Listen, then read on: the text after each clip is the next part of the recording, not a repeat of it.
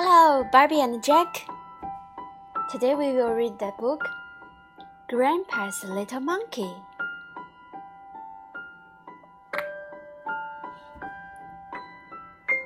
Is it time to get up? asked little Mac. Grandpa yawned.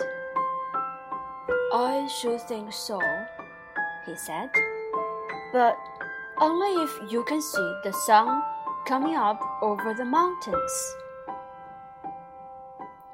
Little Mac peered through the trees and over the mountains to the most golden bit of sky.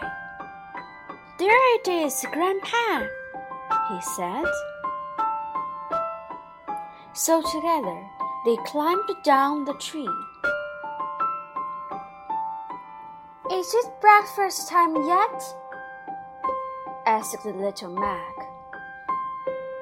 I should think so, said Grandpa. But only if you find the juiciest stems and the plumpest insects. Little Mac rooted around for the juiciest stems and the plumpest insects. Then together they ate them. I know what will top off my breakfast, said Grandpa. A really tasty mushroom. Little Mac was the king of mushrooms, but he didn't mind finding one for Grandpa. He searched in the grass until he found the fattest mushroom. Does this one look tasty? he asked. Oh, I should think so, said Grandpa. Thank you, little Mac. Little Mac waited until Grandpa swallowed his last mouthful mushroom. Is it playtime now? he asked. I should think so, said Grandpa. But only if you find the biggest puddle to splash in. Little Mac scampered through the forest with Grandpa, just about keeping up. A thunderstorm the night before had made lots of puddles, but none of them were particularly big or splashy. Little Mac was about to give up when Grandpa nodded to a clearing.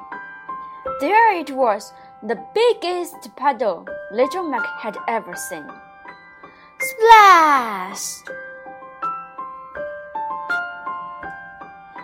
Little Mac was all splashed out, he asked, What now, Grandpa? Well, said Grandpa, I should think it's time for a nap.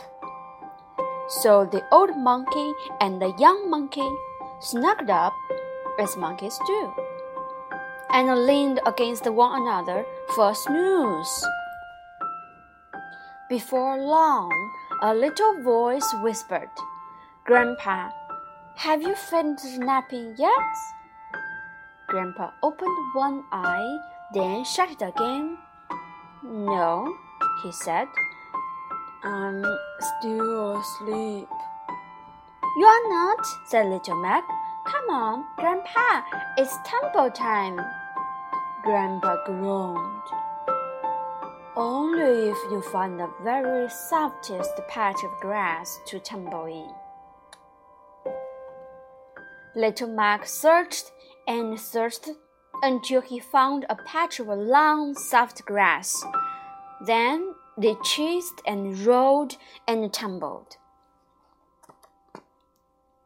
and climbed, and swung, and leaped, and played until the sky grew dark. Grandpa was all tumbled out. Is it grooming time yet? he said. Little Mac put on his deepest grandpa voice. Oh, I should think so, he replied. Cheeky monkey, chuckled Grandpa, and he began to clean Little Mac's fur. After that, Grandpa let Little Mac have a go at grooming. We have so much fun together, don't we, Grandpa? said little Mac. We do, Grandpa agreed. Daddy says that you have old bones and that I mustn't tire you out, but you are not tired, are you, Grandpa? Grandpa have a great big yawn, the very best sort of tired, he said. Little Mac snuggled up to Grandpa's warm tummy. It was the best tummy he knew. I'm glad you are my grandpa, he said. I'm glad too, Grandpa replied. Night, night, Grandpa. Good night, my little monkey. Good night, little one.